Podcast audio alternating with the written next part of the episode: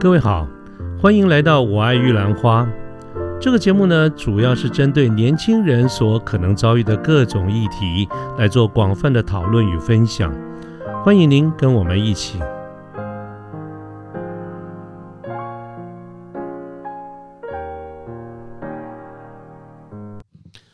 嗯，各位好，我是卢天记，现在是民国一百一十年的三月九号星期二的下午。那么今天想跟大家聊什么呢？最近跟一些朋友呃聊天啊，所以有一个朋友说他想要离职。那这个这个跟我们之前的节目也说有另外一个朋友要离职，是完全两个不同的事情哈，这是两件事情。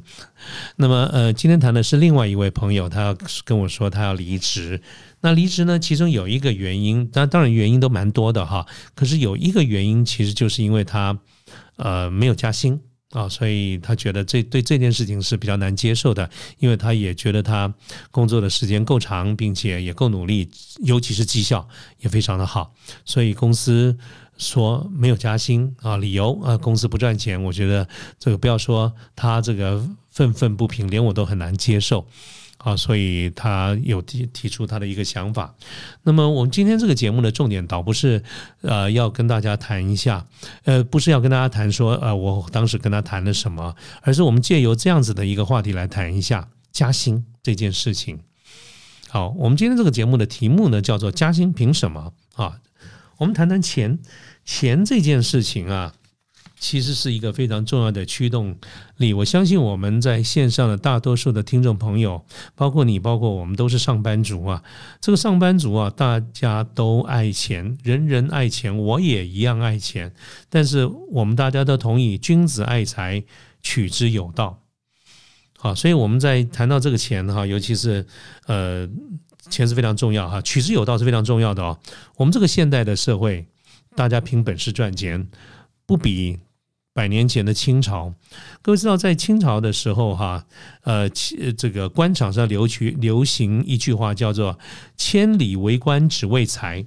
哦，这句话很有名啊，在这个当时李伯元有个小说叫《活地狱》，那么《活地狱》的这个小说里面，他当时就谈到的一件事情，就是清朝的这个官场上，这个捐官。其实就是为发财捐哈，捐钱的捐，捐官就是说，在清朝的官场的制度上，其实你可以，你要当官有几有几个途径，一来就是你发奋发奋图强去考试，另外一个呢，当官就是花钱去买，啊，这个花钱去买呢，在在清朝是不是一个呃不 OK 的事？是可以的哦，所以是捐官嘛哈，就是你花钱去买一个官来做，所以这是为什么当家大家。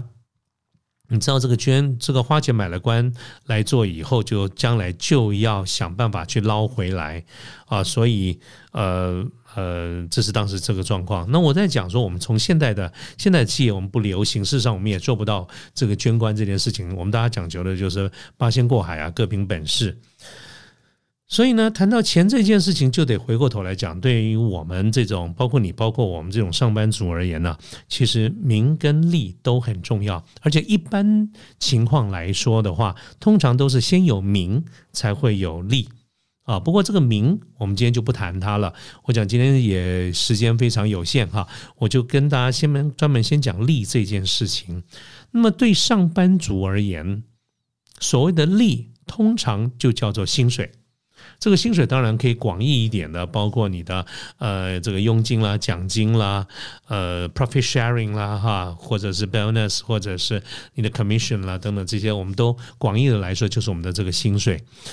那么谈到这个薪水来说哈，对于呃大家所代表的一个意义，其实是一种报酬。所以我们回过头来看一个企业在日常运作的时候。我们大家想想看，在每天在上班的时候，对于管理阶层、对于主管来看，我们都希望能够做到一个赏罚分明。我相信没有或者很少有主管会愿意去做自己去做一个赏罚不分明的人。他做不做得到是一回事啦。但是我相信每一个主管对自己都是有一些期许的。他认为他自己是啊。这他认为他是啦，这当然是不是是另外一回事啊？所以我们当然都希望做到赏罚分明，作为一个主管。那对于上班族而言呢，大家当然大家每个人都希望受到一个合理的对待好像我刚才讲这位朋友，他就觉得他没有受到合理的对待啊。我们当然都希望拿到高薪，我们也都愿意，而且我们都认为自己是努力的。那么换句话说，我刚才举这个例子里面，就是不管我们是呃管理阶层，或者我们是一般的这种呃普通的上班族，我们大家都认为我们是呃这个就事论事，大家都在努力工作，并且也是赏罚分明。所以呢，像这种情况，我们双方。包括管理层，包括一般上班族，我们双方的交集会交集在什么地方呢？就是我们常常讲的绩效考核啊，或者在美商的世界里面，我们常用一个字叫 P.E.，叫做 Performance Evaluation，就是我们一段时间定期或不定期的要做一些绩效的这个考核。那么关于这种绩效考核，或者就是说我们怎么样？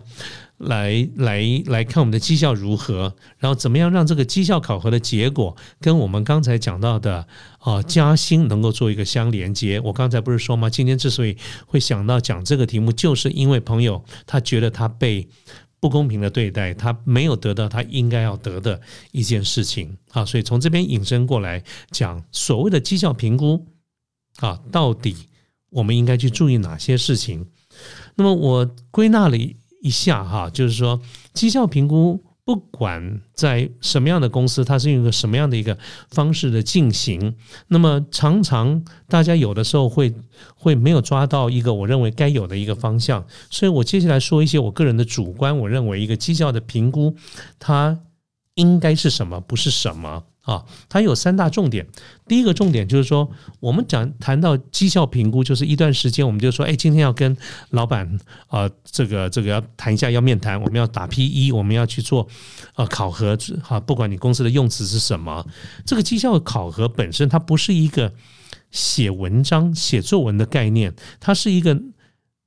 有没有解决问题的这个概念？所以我觉得很多人在表达的时候，可能可能没有抓到一个重点。我们从公司的角度而言，从管理者的角度而言，我刚才说过，哦，我宁可相信大多数的主管都希望，而且都愿意，都想要自己做一个公平的主管，做一个赏罚分明的主管。那为什么我们两个的看法会不一样呢？所以呢，一各位记得，我们在表达，在跟老板做绩效评估考核的时候。我们在一起检讨我们过去的这一段时间做了怎么样的时候，你应该要写出来，你要你要写一些东西，我们才能讨论嘛。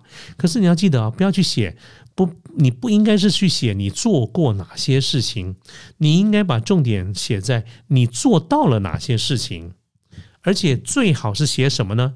你你做了哪些对的事情？不单只是有没有做的问题，你做过哪些事情只是事实的陈述，你做到了这件事情，它是一个达成的概念啊，这个是重要的。而且这个达成呢，最好是要能够跟我们的目标相连接，就是做到老板要做、希望你做的事情。所以这三件事情是有层次的哦。我刚才说了很多人他在。碰到跟老板做绩效评估讨论的时候，他当然就回去想想，想了个半天，过去这一季或者过去这半年，他到底做了哪些事情？他一里哇啦列了一一大堆。所以你说他没有做事不对，他真的有做事。可是他列的都是他做过的事情，做过的事情不等同于做对或者做好哦。非常有可能我自己过去就有员工，就我的部署。就是这种状况，他做了一堆的事情，写了满满的洋洋洒洒，第二页、第三页都有可能。但在大多数的这这些事情，在我来看，我都没有很在乎。也就是他写的都是他做过的事情，但是呢，并不是每一件事情他都有做到做到，甚至做好。好，所以真正我刚刚说他写了两三页的这个事情，能够上得了台面的，或者让我觉得嗯有道理，呃，哇，太棒了，you did a good job 的这种事情其实不多。啊，所以这是第一件事情，我觉得我们不要去写写花时间去写一堆事情，而是你要让我一个感觉，你做的这些事情是要能够带到未来。要对工作有延续，而不是只是放在过去，你去交代过去。当然，我们的形式上是要去写、去交代我们过去做了哪些事情，但是能够让我注意、让我耳朵听进去、让我眼睛一亮的，应该是你做过的众多的这些事情里面有哪一些会让我连接到它有未来性。好，所以你一定要记着，我们谈事情要写未来式。你才会有未来。不要只是去看这个过去啊。这是第一点，我觉得大家在于绩效评估考核的时候，跟主管谈话的时候，你去列重点，应该要列什么？这是第一个方向。第二件事情，在跟主管沟通的时候，啊，那么怎么样是一个比较好的表达方式呢？那么目前呢，呃，现在蛮流行的一套这个说法，我自己也觉得这种不错，这种方法叫做三明治的谈话法。三明治的谈话的方式就是，呃，简单讲，先说好的，再说坏的，然后再说好的，这样看起来是不是像是夹了一个三明治一样啊？所以为什么它叫做三明治的谈话法？那么这个三明治的谈话法，我们如果把它用在跟我们的主管。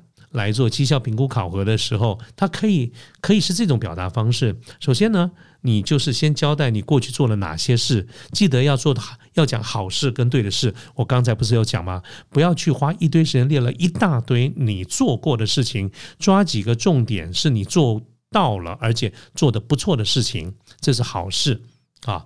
那么先列举出来，然后呢，第二个部分。就要自己也要去讲，我还有哪些地方有所不足，需要改进的啊，请主管啊这边能够给我一些意见。那么这个就是第二个部分。那么第二个部分呢，其实是一来也是自我的评估，我们自己去检讨我们有哪些地方做的不好。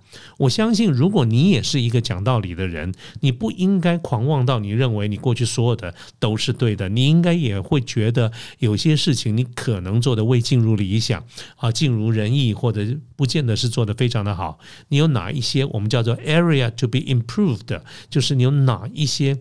应该要在改进的地方，那么这个是中间的这一层，就是三明治的中间的这一层，这一层是一个关键点，意思就是说它代表了很多的意义。这个意义呢，不单是一个自我的反省、自我的检讨，那么从沟通面上来看的话，也应该是一种让你的主管有机会或者有一些着力点，能够给你一些建议啊，让他能够就这些事情。